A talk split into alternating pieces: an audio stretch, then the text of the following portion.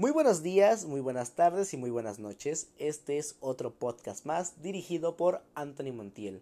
En esta ocasión y para finalizar con broche de oro la primera temporada llamada La soledad y cómo lidiar con ella, pues me encuentro solo grabando el último episodio porque creo que era justo y era necesario si vamos a hablar de la soledad em, hacerlo solo pues, ¿no?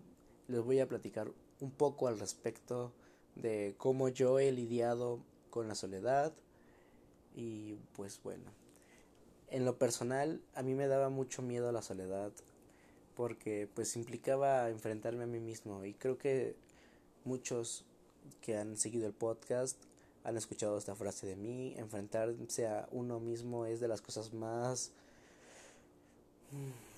más aterrorizantes que existen, ¿sabes? Porque sabes de lo que has sido capaz y te pones a analizar varias cosas, varias situaciones, te pones a analizarte, te ves en el espejo y dices, este soy yo. Y me pasaba muy seguido, ¿sabes? Em, yo no podía estar solo sin tener pensamientos suicidas. Bueno, pues quien no lo sabe, sufro de trastorno depresivo mayor. y igual no me quiero victimizar, ¿verdad? Pero em, pues me la pasaba mucho con estos pensamientos en mi cabeza todo el tiempo, en especial cuando estaba solo. Y cuando estaba con una persona, pues evitaba evitaba estos pensamientos y en persona soy una persona en persona yo soy muy extrovertido. Soy una persona muy alegre, muy carismática y muy risueña.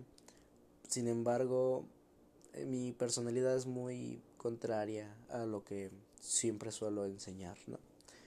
Eh, y esto era una, una capa, una capa de protección, de protección para no salir vulnerado, ¿sabes? En situaciones en las que tienes que enfrentar con otras personas y no sabes cómo reaccionarán o qué dirán o el punto es que esto era una forma de evitar esa presión social y lo hacía muy bien o lo hago muy bien lo hacía muy bien lo hacía muy bien eh, me funcionó mucho tiempo hasta que un día pues explotó de tanta presión la olla. Simplemente no pudo contener más sus emociones. Y bueno eh, pasó lo que tuvo que pasar.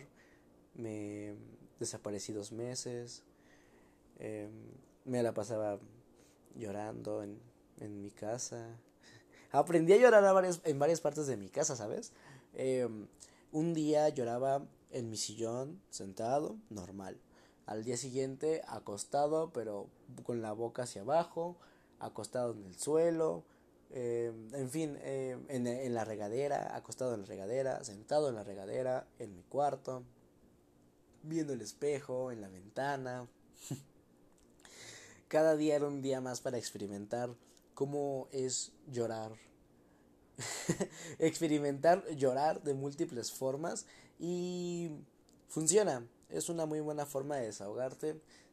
Sin embargo, yo no recomiendo desaparecerse así como yo lo hice. Em, te ayuda a encontrarte, sí, pero el proceso es muy difícil y es muy duro.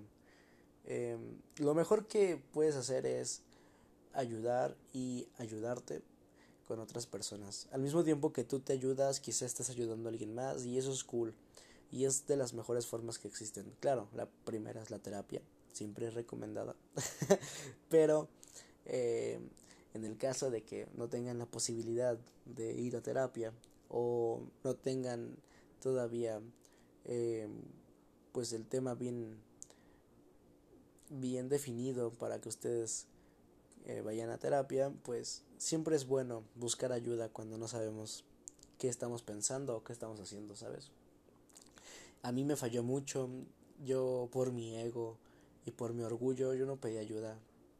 Dije, pues soy yo y seguramente solamente esto va a pasar. y seguramente el día siguiente va a sentir mejor y pues no, no fue así. Así me la pasé cinco años hasta que un día ya no pudo existir el optimismo en mí y, y dije a la verga, ¿para qué, ¿para qué estoy aquí? ¿Para qué quiero tanto? ¿Y ¿Para qué? No, no, ¿para qué quiero tanto? No. ¿Para qué me esfuerzo tanto en algo que sé que no va a funcionar? Y pues sucedieron los múltiples intentos de suicidio, fueron cuatro, y muchos, muchas acciones autodestructivas, situaciones en las que yo me veía eh, en peligro, ¿saben? Esas situaciones extremas en las que yo espero jamás lleguen, pero les voy a contar una historia. Fui a una fiesta a Coyotepec, em, es un pueblo en el Estado de México, con unos compas, me invitaron a, a pistear y pues yo dije, pues bájalo, tiene mucho tiempo que no salgo. Y llegó a la fiesta y todo muy cool, ¿sabes? La gente de esa fiesta es muy cool y le sigo hablando. El problema es que yo tenía tres meses sin consumir mm, ningún tipo de droga, incluso dejé el cigarro tres meses y cuando llegué a la fiesta pues lo que había de sobra eran drogas, ¿no? Y yo me vi, me vi preso de la presión social y de mí, de mí mismo al querer, querer eso, ¿sabes? Dios mío, es que la abstinencia es de las cosas más horribles y cuando te dicen quieres, esa, esa fuerza de voluntad para decir no es la que muchos nos hace falta, me incluyo. Y es que no es fácil decir no, ¿sabes? O sea, no es como que, como que sea tan fácil decir no cuando tienes una dependencia o cuando simplemente te gusta mucho eso o alguien también es válido, ¿verdad? Pero pues en este caso no era alguien, era algo. Y obviamente dije que sí. Y ese día pues casi muero de sobredosis por consumir metanfetaminas. No es recomendable amigos, no lo hagan por favor. Si tienen problemas con la drogadicción, mm, busquen ayuda profesional o eh, busquen ayuda con algún amigo. Estoy seguro que no los va a dejar solos ese amigo. Y si no tienen ese amigo, pueden mandarme mensaje. El punto es que, pues, después de esta situación, me, mm, me di cuenta de que en realidad todo lo que hice dos meses solo no sirvió de nada y que realmente tenía que enfrentarme a mí mismo, ¿sabes? Era hora de enfrentar a mi mayor temor y ese era yo. Entonces decidí, decidí enfrentarme y, y pues bueno, creo que ahorita puedo decir estoy aprendiendo a quererme, estoy aprendiendo a disfrutar y a sentir mis emociones.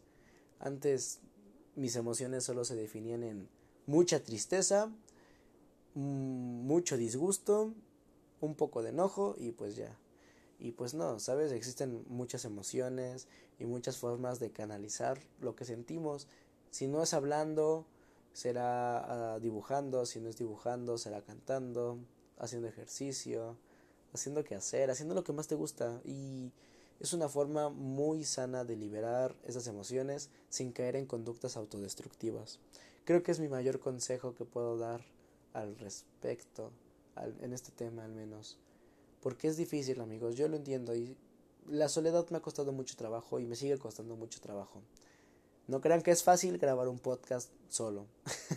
Llevo como mil intentos. El punto es que comprendo que no es fácil y por esto mismo hago un podcast, ¿sabes? Yo antes no consumía podcast y cuando pues, estuve dos meses solo empecé a consumirlos porque em, te libera de muchas cosas escuchar a alguien hablar o a una pareja o a un grupo de amigos te libera de tantas cosas que no tienes tanta idea porque no necesitas tener esos problemas o no necesitas saber lo que ellos te cuentan para saber que realmente cuál es el mensaje que ellos te están dando, ¿sabes? Y o por ejemplo en el caso de los chismes, te cuentan sus chismes entre amigos y tú simplemente los escuchas sin necesidad de estar involucrado como intermediario o como principal, ¿no? En el chisme. Y eso está muy cool, la verdad. Y entonces fue cuando dije, ¿y por qué no hacerlo? ¿Sabes? O sea, creo que no soy malo en esto del podcast. Voy iniciando también. Pero realmente, ¿por qué no? Es la pregunta que siempre me hago. ¿Por qué no? ¿Por qué, ¿Por qué no debería hacer esto? ¿Por qué no debería hacer aquello? Y es la forma en la que trato de explotar mi creatividad y mis recursos. Porque igual no tenemos muchas de ambas, pero están ahí. Espero les haya encantado o les haya gustado o al menos hayan disfrutado de escuchar esta primera temporada llamada La Soledad. Este fue otro podcast más dirigido por Anthony Montiel, finalizando la primera temporada. Esperen la segunda muy pronto. Gracias.